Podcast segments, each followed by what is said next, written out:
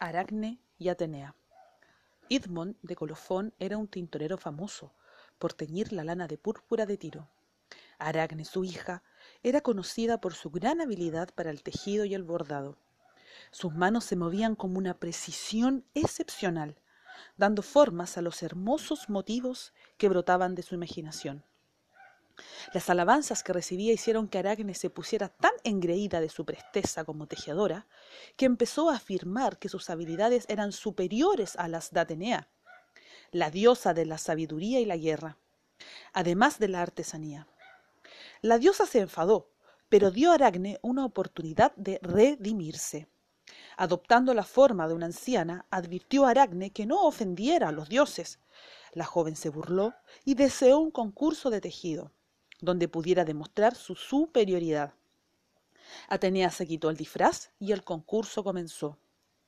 Atenea tejió la escena de su victoria sobre Neptuno, que inspiró a los ciudadanos de Atenas a bautizar la ciudad en su honor.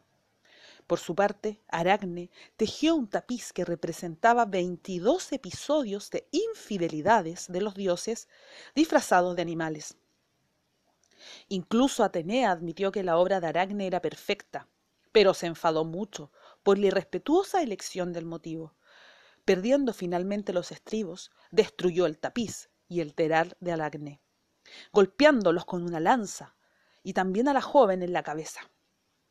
Aracne advirtió su insensatez frente a Atenea y quedó embargada por la vergüenza, huyó e intentó ahorcarse.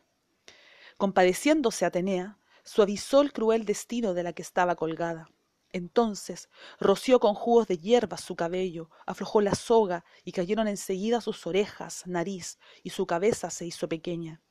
Su cuerpo se redujo y a los costados se abrieron unos dedos en vez de piernas. Así, convertida en araña, se dedicó a tejer para siempre sus telas.